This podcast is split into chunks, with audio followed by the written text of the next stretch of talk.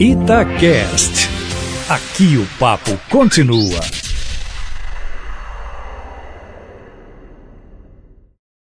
Olha, ninguém sabe aonde quer chegar o presidente Jair Bolsonaro com as suas investidas, ora contra os seus próprios auxiliares, ora contra mandatários estrangeiros. Na semana passada, a troca de desaforos e até de ofensas foi com o presidente francês Emmanuel Macron, a partir de uma visão, parece-me que equivocada, do que os dois haviam combinado há coisa aí de dois meses do encontro que tiveram em Tóquio. Nesse meio tempo, irrompeu o incêndio na Amazônia e Macron responsabilizou Bolsonaro por haver demitido o diretor do NPE, que advertiu o governo brasileiro que a floresta estava pegando fogo. Para Macron, o presidente Bolsonaro havia mentido na reunião que os dois tiveram em Tóquio e que era vital para que o Mercosul participasse do acordo comercial com a União Europeia. Bom, foi uma semana infernal, todos se lembram. Tanto a Amazônia queimava, como Bolsonaro atacava Macron ao ponto de não perdoar a diferença de idade entre o presidente francês e a primeira-dama, num ataque tão grosseiro a Brigitte Macron que o próprio Bolsonaro, depois de alguns dias, deletou o que havia escrito.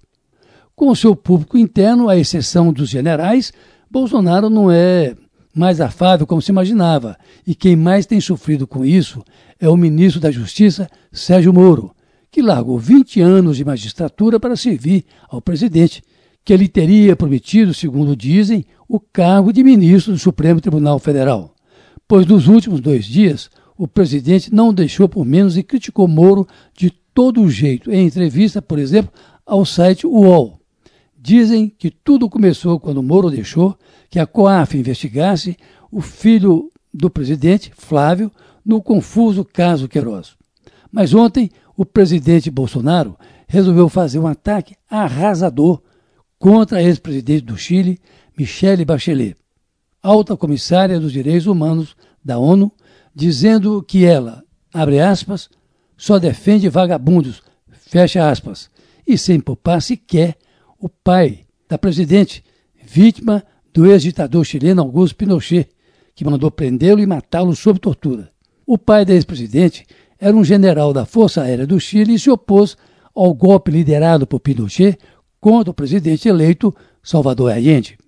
Tudo porque, ao comentar os índices de violência no Brasil, ela disse, abre aspas, que o país estava perdendo parte de seu espaço democrático, fecha aspas.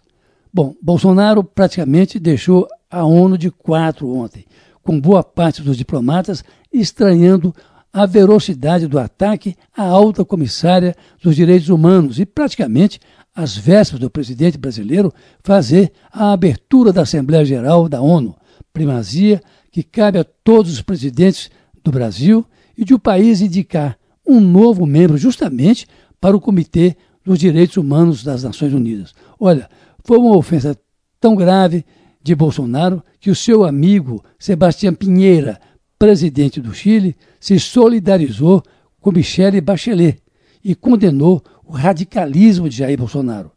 Olha, foi um dia terrível ontem para a diplomacia brasileira. Carlos Lindenberg, para a Rádio Itatiaia.